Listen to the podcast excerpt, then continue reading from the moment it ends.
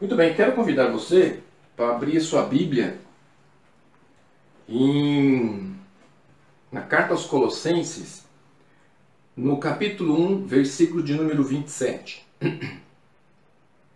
Esta é uma carta endereçada e nós vamos então olhar apenas um versículo daquilo que Paulo escreve, né? Carta aos Colossenses, capítulo 1, versículo de número 27. E o texto diz assim: As quais Deus quis fazer conhecer quais são as riquezas da glória desse ministério entre os gentios, que é Cristo em vós, esperança da glória. A nossa mensagem essa noite ela vai se basear nessa última parte do versículo, a parte C do versículo, do capítulo 1, versículo 27. Cristo em vós, esperança da glória. Essa frase que Paulo coloca, essa ênfase que o apóstolo Paulo vai dar à carta que ele está escrevendo à igreja de Colossos, tem um sentido tem um significado, tem uma importância, tem um valor para os nossos dias. É uma carta que se aplica aos momentos atuais de tudo aquilo que nós temos vivendo, mas também ela é um alerta que Paulo está fazendo para os salvos em Cristo da igreja primitiva e também para todos nós que fazemos parte da família do céu. Paulo então escreve uma carta e essa carta ela é de uma atualidade, ela é de uma realidade de tudo aquilo que nós temos vivido como salvos. Então Paulo vai ao escrever, ele vai nos dar um sentido de alerta, a fim de que nós possamos estar verdadeiramente é, o, permitindo que o agir de Cristo em nós possa produzir esta esperança, que é uma esperança dada pela glória de Deus. A cidade de Colossos ela estava vivendo uma decadência em todos os sentidos, uma decadência moral, uma decadência em todos os níveis, de todas as partes. E Paulo então está vendo esses elementos, Paulo então está anotando esses aspectos e que no futuro tudo aquilo que Paulo colocou, tudo aquilo que Paulo evidenciou, oito séculos depois, a cidade de Colossos ela vai desaparecer. Então significa que aquilo que Paulo anotou, colocou, apontou, oito séculos depois, a cidade de Colossos desaparece. A igreja que estava em Colossos, ela estava sofrendo. Ela estava sofrendo pela ruína da cidade, ela estava sendo afrontada pelas heresias que surgiam de todas as partes e que fervilhavam em todos os cantos da cidade, onde, na verdade, as pessoas estavam defendendo ideias, princípios, valores, conceitos que eram completamente contrários a tudo aquilo que se vivia, que se pregava pelo Evangelho. Então significa que ser um salvo em Cristo Jesus na cidade de Colossos era verdadeiramente um grande desafio. Essa carta, ela vai ser escrita, Paulo vai escrever essa carta com o objetivo de motivar todos aqueles que estavam ingressando à vida cristã, aquelas pessoas que eram novos na fé, a fim de que eles não se perdessem diante de todos aqueles elementos que estavam fervilhando na cidade com conceitos que eram antagônicos e que muitas vezes causava uma, uma espécie de ideia de quem está com a razão ou quem está certo.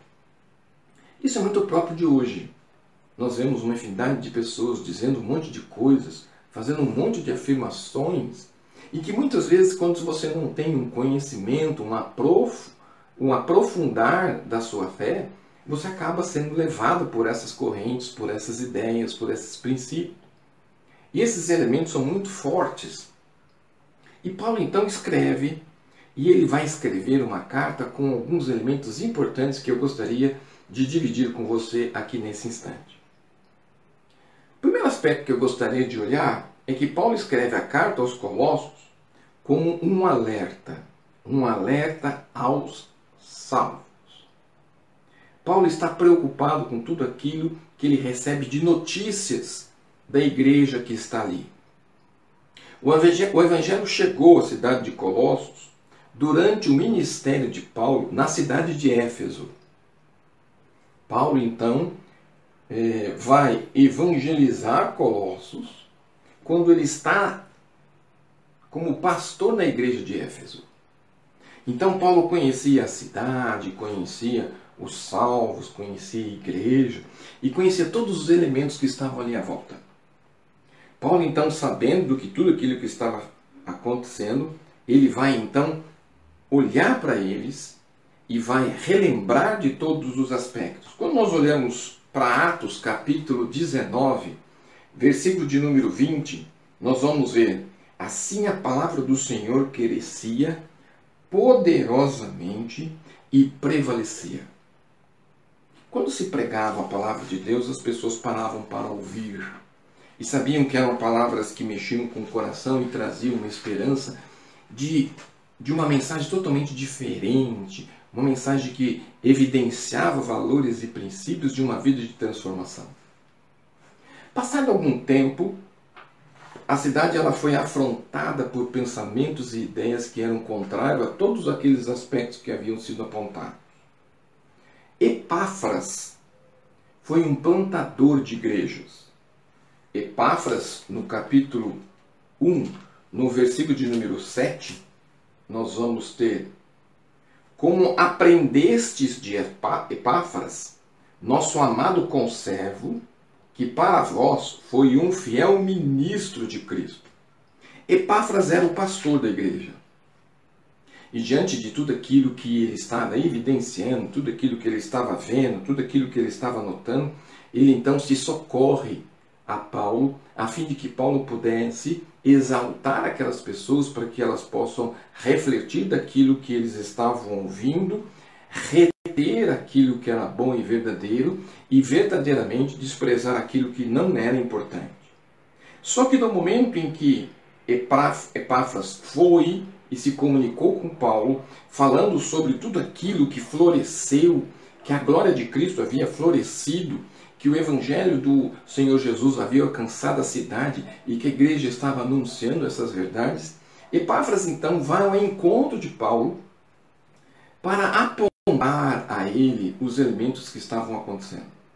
Só que ao ir ao encontro de Paulo, Paulo nesse momento está preso, Epáfras também vai ser preso. Ele também vai ser retido. Ele passa então a ser companheiro de Paulo no cárcere. E aí, diante disso, diante desse aspecto, Paulo então escreve uma carta para a igreja de Colossos, e quem vai levar esta carta àqueles irmãos é Tíquico. No capítulo 4, versículo de número 7 do, de Colossenses, Colossenses 4, 7, Tíquico, irmão amado e fiel, ministro e conservo no Senhor, vos saberá, vos fará saber o meu estado. Além de levar a notícia de que Epáfras ficou preso, ele então encaminha uma carta escrita pelo próprio Paulo, que vai lidar com as circunstâncias que Colossos está vivendo e como na verdade eles deveriam viver. Paulo escreve uma carta para Colossos e faz também menção de uma carta para Laodiceia, só que na verdade essa segunda carta de Laodiceia ela se perdeu e nós não temos esses elementos. Portanto, então, Paulo vai escrever uma mensagem à igreja. Paulo, então, vai dizer, através de uma mensagem desafiadora. Esse é o segundo elemento daquilo que nós vamos encontrar no texto. Embora a carta ela seja pequena, nós vamos encontrar ali elementos verdadeiramente muito fortes com a advertência que Paulo vai fazer. Portanto, então, Paulo escreve em Colossenses 1, 27, Cristo em vós, esperança da glória. Paulo está relembrando os valores que faziam com que a fé deles precisava ser evidenciada. Diante daquilo que eles estavam vivendo, diante daquilo que eles estavam presenciando, diante daquilo que eles estavam é, ouvindo, eles precisavam fazer com que o Cristo que estava neles era a resposta, a evidência através de uma experiência que eles tiveram em glória. Desse aspecto de desafio de mensagem que Paulo vai, vai dizer a eles, ele vai dizer da seguinte maneira: Meus irmãos, nós estamos vivendo um momento difícil. Nós estamos vivendo um momento totalmente atípico. Nós estamos vivendo um momento de crise. Essa crise, ela começa no nosso núcleo, ela começa nos nossos relacionamentos, ela começa nas nossas famílias, ela passa para a igreja e ela atinge a sociedade. Paulo está então buscando e fazendo com que eles pudessem rever e relembrar tudo aquilo que ele havia ensinado e falado para aquelas pessoas, a fim de que eles pudessem refletir e não se contaminar com elementos que estavam se apresentando diante deles, porque verdadeiramente aqueles, aqueles aspectos eram elementos para persuadi-los a desistirem da fé. E Paulo está dizendo que quem deveria impactar aquelas pessoas, quem deveria mostrar aquelas pessoas as evidências e importância era eles. E aí ele vai usar essa expressão, o Cristo em vós. A transformação que ele fez na vida de vocês vai levar esperança para essas pessoas. Então ele está trazendo a memória deles tudo aquilo que havia sido colocado como princípio a fim de que aquele princípio pudessem ser realmente relembrados, mudando a percepção em vida, e eles passassem então a serem pessoas que fossem influenciadores daquela circunstância que eles estavam vivendo. Não agentes onde eles passam a ser elementos de passividade. Eles recebem a ação, mas sim que fossem agentes de transformação, agentes que pudessem levar uma esperança, essa esperança, uma esperança em glória, e essa esperança e essa glória era de Cristo Jesus, não uma história ou um aspecto vivido de um elemento pessoal e único. E Paulo vai apontar que eles precisavam ser esses agentes de transformação e que essa maneira de viver e essa postura precisava ser vivida de modo urgente porque eles deveriam voltar ao senhorio absoluto de Cristo. Irmãos, Paulo está dizendo que nós estamos vivendo hoje. Nós precisamos ter a esperança da glória em Cristo, onde nós passamos a ser não meramente receptores, mas sim agentes transformadores. Porque nós temos a o, a, a condição para que isso aconteça. E aí não é ideias, princípios, ensinos que distam da verdade estabelecida por Cristo que nós devemos seguir e caminhar. Hoje nós temos uma infinidade de vozes que estão a nos circundar, e se nós formos ouvir essas vozes, nós vamos perder a concepção de ouvir uma única voz, que é a voz de Deus. Na semana passada nós trabalhamos a ideia de que Davi ouviu uma infinidade de vozes. Ele começa ouvindo a, a voz do seu líder, começa a ouvir a voz do seu irmão, a voz dos seus parceiros, a voz do inimigo, e ele despreza todas essas vozes a fim de que a esperança em glória de um Deus verdadeiro, de um Deus que está à frente, de um Deus que está no controle, porque ele tinha a concepção de que Deus era superior àquilo que Davi, Golias representava. Paulo então está trazendo para aqueles irmãos esse mesmo princípio de que nós deveríamos estar ouvindo os princípios estabelecidos e ensinados pelo próprio Jesus. E nesse momento que nós estamos vivendo como igreja, esses valores e esses princípios precisam reinar em nossas vidas. Eu não posso ser um agente de transmissão, recebo e passo, recebo e passo. Porque quando nós temos um, um princípio de conteúdo, eu recebo, avalio, retenho o que é bom e desprezo o que não presta.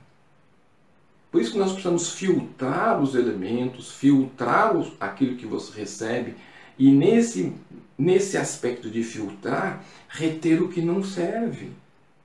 E aí Paulo vai nos dizer que é urgente que todos nós tenhamos debaixo do senhorio de Cristo, mas não é um senhorio qualquer, é um senhorio absoluto. Ele está no comando, ele está no controle e nós precisamos ter um princípio: obedecer. E quando nós falamos de obedecer, para nós isso é uma grande crise. Significa que nós vamos ter que abrir mão de elementos que nós temos a fim de que a vontade venha e prevaleça sobre a minha. Paulo então vai dizer àqueles irmãos: Irmãos, vocês já conhecem a verdade. Irmãos, vocês já receberam um bom alimento. Por que, que vocês vão buscar aquilo que não serve para que você possa se contaminar? Paulo está nos mostrando e dizendo àquelas pessoas que nós precisamos voltar a o aspecto cristalino do Evangelho. Quando eu era pequeno, era criança, nós viajávamos muito para o sul de Minas. E uma das coisas mais interessantes é que quando nós andávamos por aquelas montanhas, nós víamos águas descendo por entre as rochas. Nós estávamos com um calor intenso. Mas quando você se debruçava para beber aquela água, você bebia uma água gelada, uma água transparente, uma água pura sem contaminação. Em alguns momentos, quando nós íamos nadar por alguns tipos de lagoas, quando você mergulhava, a primeira coisa que você via era um olho d'água. O que é um olho d'água? Um local onde a água brota. E ali nós poderíamos dizer que aquela água era pura. Não havia nenhum tipo de elemento químico para deixá-la transparente, deixá-la ela própria para se beber. A própria natureza havia se incumbido de fazer aquilo. E aqueles que se serviam daquela água matariam a sua sede. Jesus diz que Ele é a água da vida. E como água da vida, nós podemos matar a nossa sede espiritual, porque nele não há contaminação alguma. E à medida que nós bebemos desta água, águas da vida irão também jorrar das nossas vidas. Se a fonte é pura, Cristo sendo puro, nós precisamos manter o mesmo princípio, a mesma natureza, o mesmo valor e não deixar com que essa água se contamine. Por isso que ele diz que o evangelho ele precisa permanecer puro. É a mesma concepção dita do primeiro amor. O primeiro amor ele é marcante por quê? Porque ele é intenso, ele nunca é esquecido. E à medida que nós temos o primeiro amor estabelecido com Deus, nós nunca vamos esquecer do que ele fez, da onde ele nos tirou, da onde ele nos colocou. E esses elementos nós precisamos trazer à nossa memória, a fim de que realmente nós possamos observar e ouvir de que essas verdades elas não podem ser desprezadas. Paulo está dizendo para a igreja de Colossos e como se, se Paulo estivesse dizendo para nós, para a nossa igreja, dizendo: Irmãos, é urgente vocês voltarem para o senhorio absoluto de Cristo. É urgente vocês entenderem que a fonte cristalina do Evangelho é a pura essência de Cristo. É importante que nós estamos vivendo momentos difíceis, estamos vivendo momentos difíceis nas nossas famílias, Estamos vivendo momentos difíceis em nossas igrejas, estamos vivendo momentos difíceis em nossa sociedade, mas Cristo, ele está além dos problemas da família, dos problemas da igreja, dos problemas da sociedade. É Davi olhando para Deus e não para o problema que era Golias. Nós temos a maneira de olhar para o problema e esquecemos que Deus é superior a todas essas circunstâncias. Por isso, meu irmão, volte para o primeiro amor. Volte para a essência do Evangelho, para a verdade daquilo que você aprendeu, a fim de que esses valores estejam norteando suas decisões, seus princípios, seu agir. E você vai ver que não é um momento como esse que define aquilo que eu sinto, aquilo que eu penso. E à medida que nós vamos aprendendo, sabendo que Deus está no controle, sabendo que Deus está agindo, nós vamos sair dessa circunstância maduros, confiantes, sabendo que nós temos uma fé robusta, onde nós desprezamos os aspectos dos elementos humanos e confiamos na totalidade do controle e cuidado do Senhor. Paulo ele vai apontar essas circunstâncias para a igreja, a fim de que ela pudesse mover aquela cidade daquela circunstância que ela estava vivendo e pudesse implantar neles os valores que eles aprenderam. Hoje nós precisamos fazer o mesmo papel, o mesmo princípio. Nós precisamos ser agentes influenciadores. Hoje nós temos profissionais que trabalham muito nessa questão de influenciar pessoas. A melhor pessoa para nos ensinar a influenciar pessoas é o próprio Jesus, com a sua mensagem, com o seu estilo de vida, com seus princípios, porque a única pessoa que pode mudar a pessoa e em essência é Cristo Jesus. Os outros aspectos são aspectos ligados no aspecto motivacional. Mas Cristo ele vai a fundo, ele não trabalha no aspecto motivacional, ele, ele vai na essência do ser humano que é o seu espírito. E à medida que nós reconhecemos que somos pecadores, que nós estamos perdidos e nós temos a porta aberta por Jesus para que nós pudéssemos ser salvos, com certeza, à medida que nós passamos por ela, aquilo que Jesus prometeu ele cumpre. Paulo também vai dizer que cada salvo ele tem a capacidade de transmitir a esperança para uma sociedade em crise. Então a minha pergunta seria da seguinte maneira: se nós somos 40% hoje da, do número de pessoas que compõem a, a sociedade brasileira, o que está acontecendo conosco que nós não estamos conseguindo influenciar a nossa sociedade, o mundo que nos cerca? Por que, que muitos de nós vão publicamente e trazem um demérito ao Evangelho com posturas equivocadas por interesses próprios ao invés de defender os princípios de Jesus. O texto vai revelar uma fonte verdadeira.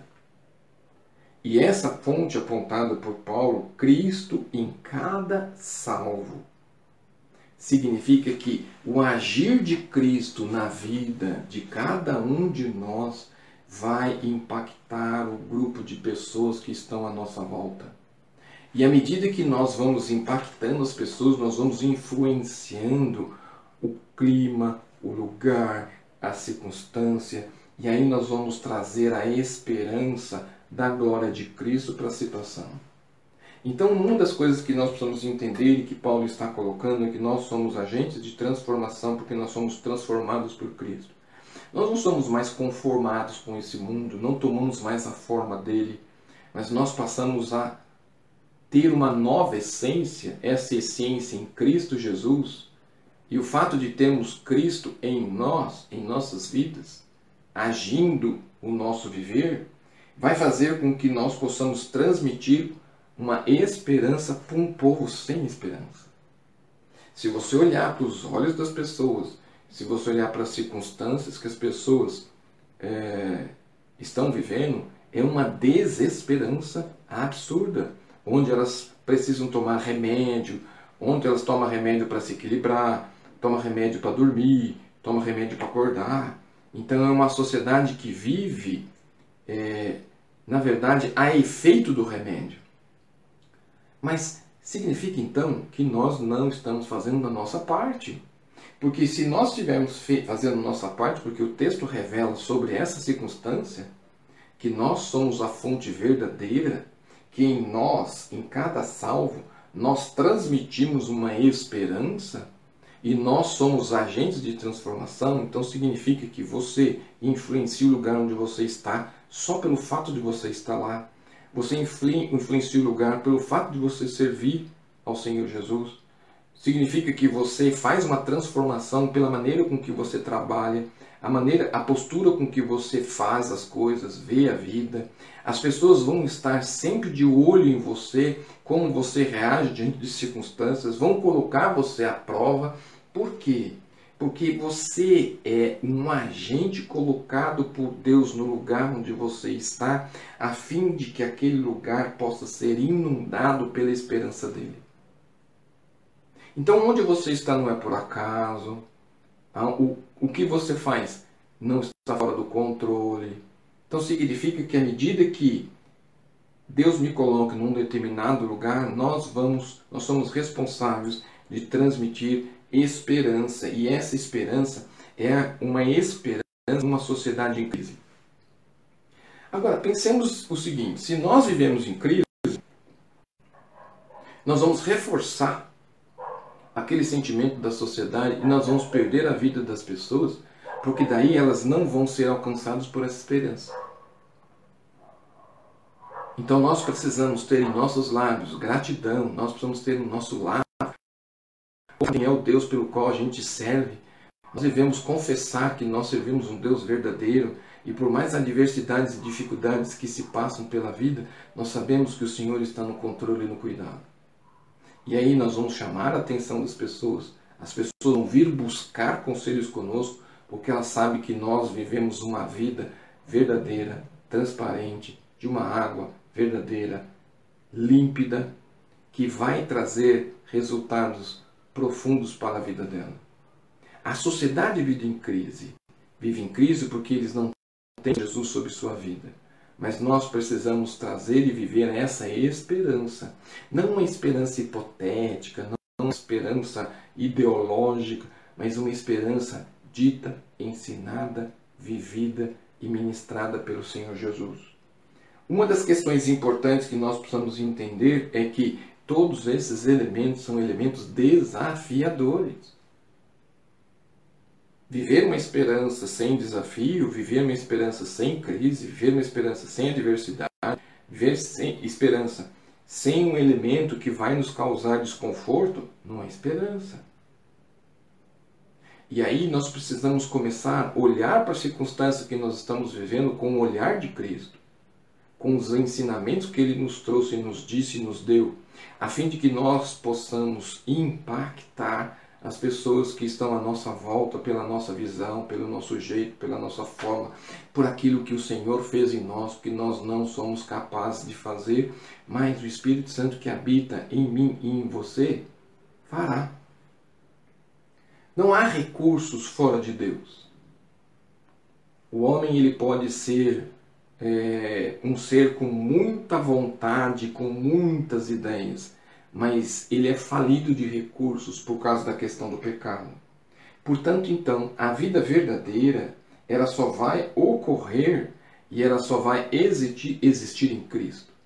Mas Paulo então está dizendo à igreja de Colossos, e Paulo está dizendo para nós nessa noite, que nós precisamos ser uma igreja avivada. Esse avivamento é um avivamento de conhecimento bíblico, de princípios, de regras, de vida, de parâmetro.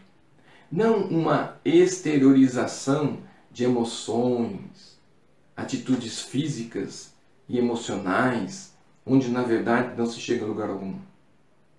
Portanto, a igreja de Colossos ela vem enfrentar as mais variadas agressões.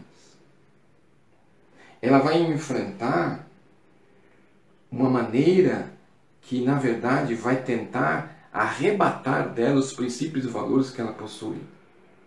E hoje nós vemos uma infinidade de pessoas querendo arrebatar princípios e regras estabelecidas por Deus, nos apontando um caminho mais fácil, uma vida cristã sem, sem é, cobrança, uma vida cristã mais light, uma vida cristã mais fitness, porque o Evangelho é muito pesado. Então nós precisamos ter uma maneira de viver mais light. Deus vai relevar, Deus vai deixar.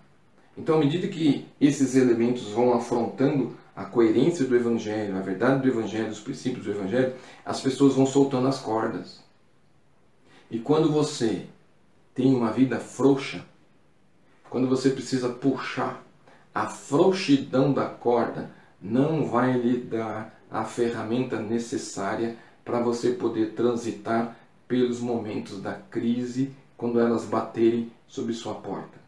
Jesus, quando ele fala sobre a parábola da tempestade, onde duas pessoas construíram suas casas em terrenos diferentes, uma das coisas interessantes da parábola é que a chuva foi para os dois. E não foi uma chuva qualquer, foi uma tempestade. Só que aonde eles colocaram os seus valores, os seus princípios, ruiu, porque foi aonde eles decidiram deliberadamente construir. E a minha pergunta para você é: onde você tem construído os seus princípios, os seus valores? Porque num dado momento da sua vida, isso vai lhe fazer falta. Quando você ensina uma criança, e no, na educação de um garoto, de um filho, você muitas vezes é um pai permissivo, onde você permite tudo, seu, seu filho ama você. No futuro ele vai dizer que você foi o pior pai do mundo. Mas se você é um pai que corrige, dirige, mostra, ensina, você vai construir um homem com valores e com princípios e quando você envelhecer, ele vai ter um carinho e um cuidado tão grande por você, ele vai desprender recursos e valores para poder cuidar de você por tudo aquilo que você verdadeiramente deu a ele. A igreja de Colossos estava enfrentando várias agressões, por causa que elas viviam um evangelho simples, enfrentava religiões de todas as naturezas, dizendo uma infinidade de bobagens, e onde muitas vezes as pessoas acabam seguindo, porque é mais fácil você ouvir uma besteira algo que muitas vezes é mais traz mais sentido para a carne do que para o espírito. E há uma expressão que a maioria das pessoas coloca, né, dizendo assim, que a letra mata e o espírito vivifica. Na verdade, a letra ensina e o espírito fica mais sólido à medida que nós temos conhecimento e princípios regendo as nossas vidas. O orgulho religioso que existia naquela circunstância trouxe uma infinidade de problemas para o relacionamento da igreja. Hoje nós vemos uma infinidade de pessoas orgulhosas num conceito, numa relação de família de Deus, onde o orgulho, a arrogância não deveria fazer parte. Nós vamos ter também muitos muitos elementos introduzidos, colocados no convívio da igreja, que é um elemento estranho, Naquele, naquela circunstância de Paulo havia cultos, havia adoração, havia adoração a deuses, havia adoração a anjos, havia proibições de comer coisas, havia uma infinidade de coisas que causavam um impacto na vida das pessoas que queriam viver o evangelho de maneira que deveria ser, da forma que deveria ser. Diante de tudo isso, no dizer de Paulo, Paulo vai dizer que Coisas que são sem valor algum só servem verdadeiramente para o interesse do, da carne, não do espírito. E Paulo diz que nós precisamos cuidar também do espírito.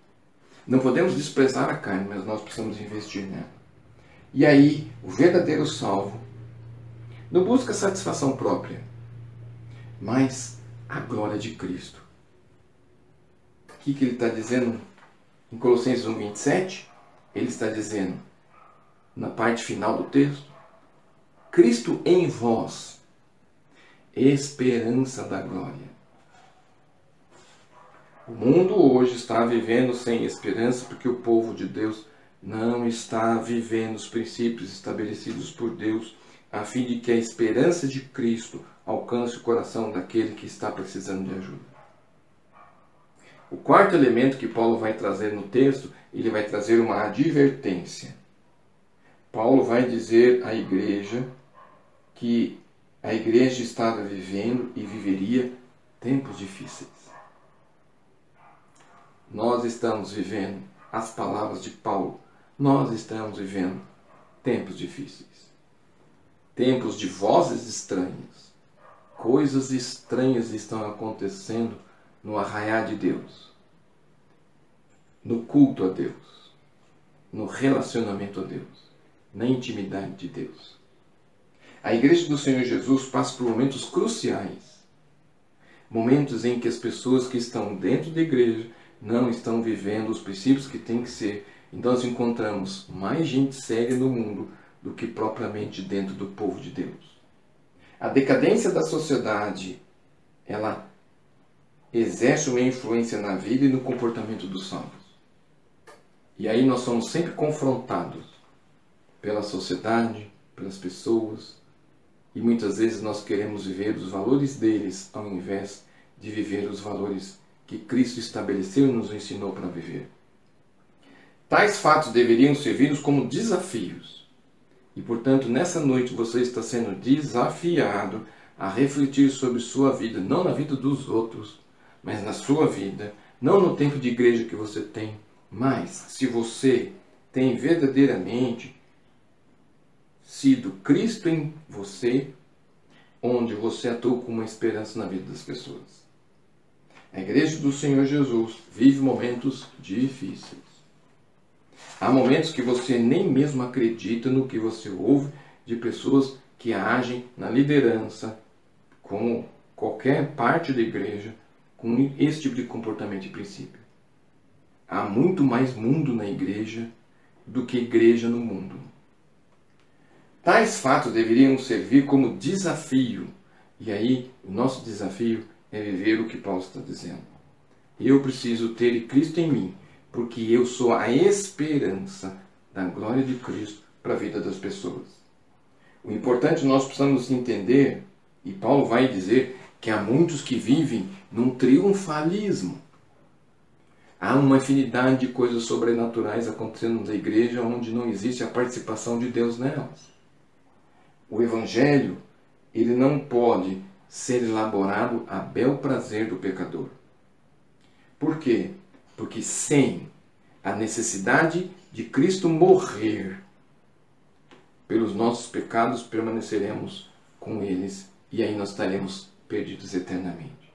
A igreja de Colossos, apesar das admoestações do apóstolo, não subsistiu a ruína da cidade. Ela ruiu também ela, por mais advertência que teve, não influenciou. Temos como igreja, hoje, influenciado, sobreviveremos, somos fonte de bênçãos, lutamos contra a violência, lutamos contra a moralidade, lutamos contra o misticismo, lutamos com tudo aquilo que não vem de Deus? Ou nós vamos buscar o elemento politicamente correto? E esses elementos são completamente aspectos que afrontam ao Deus verdadeiro.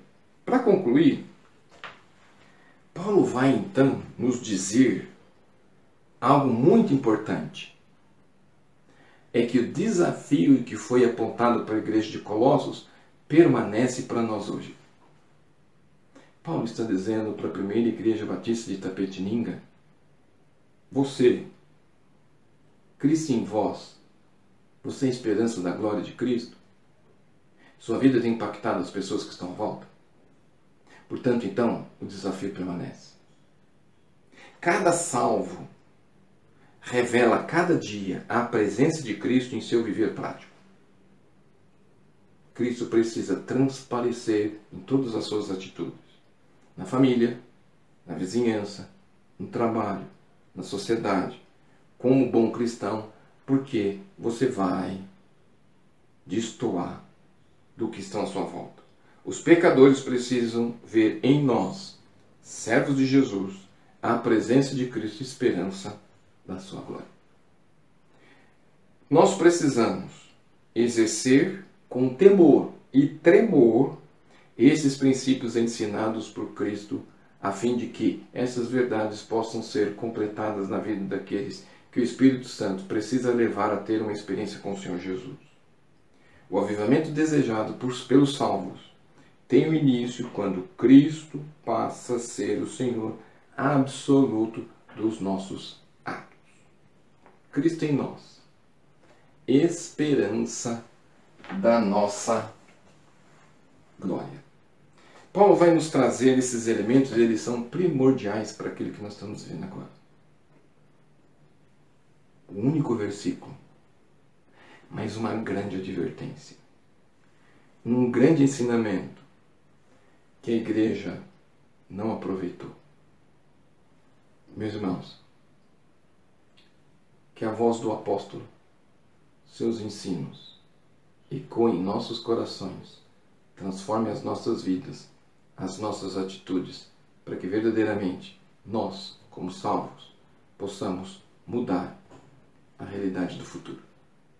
Somos agentes de transformação porque somos salvos em Cristo Jesus. Você tem um valor e uma importância inestimável. Talvez você não tenha compreendido a sua importância. Paulo vem essa noite e nos ensina esses princípios a fim de que essas verdades possam te fazer refletir.